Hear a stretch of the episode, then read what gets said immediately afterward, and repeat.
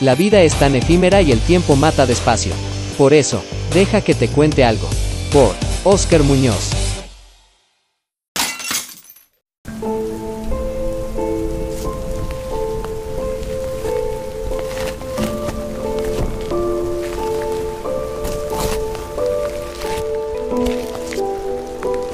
Deja que te cuente algo.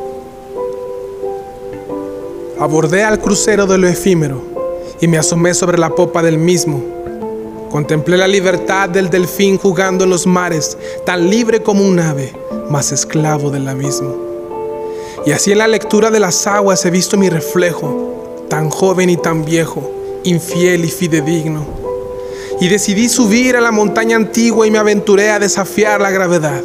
Al llegar a la cúspide, fui recibido por uno de aquellos que llaman mensajeros de la verdad. Me contó sobre el vergel divino, de la caída y del antiguo pacto. Luego alzó su voz como trompeta y lo escuché profetizando. Escuchen hijos de Adán, les anunciamos nuevas de gran gozo. Estremezcanse ante el rugir del león de la tribu de Judá y del Todopoderoso. En el Evangelio de Mateo Él es el Mesías y en Marcos el Hacedor de milagros en Lucas el Hijo del Hombre y en Juan el Hijo de Dios, nombre sobre todo nombre. Maldicho fue decir los hechos de los apóstoles, más bien los hechos de su Espíritu Divino a través de los hombres débiles y pobres. En la carta a los romanos, Él es la justicia de Dios. En primera y segunda de Corintios, Él es el santificador. En Gálatas, el que redime de la maldición de la ley. En Efesios, la cabeza de la iglesia y el esposo fiel.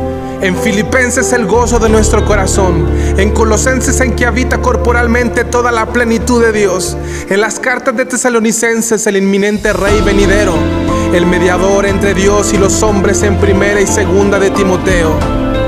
En Tito el pastor que organiza y administra su iglesia en Filemón el que ayuda a los oprimidos, en Hebreos Él la cabeza, el capitán, el principal y el sumo sacerdote de su pueblo, en Santiago el que se dirige a las doce tribus de la dispersión, el sanador de los enfermos, en primera y segunda de Pedro el príncipe de los pastores, en todas las cartas de Juan el amor de Dios derramado en nuestros corazones, en Judas el que viene con sus millares de santos, los cuales recibieron dones, y en Apocalipsis el alfa y el omega, el rey de reyes, y el único Señor de señores.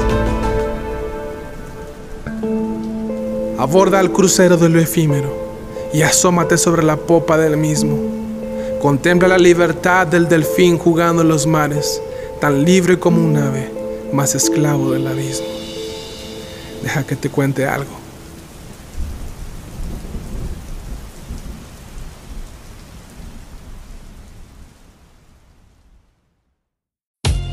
Adquiere nuestro libro, El Anticristo, ¿quién es y de dónde surgirá? Disponible en Amazon. Encuentra el link en la descripción de este podcast.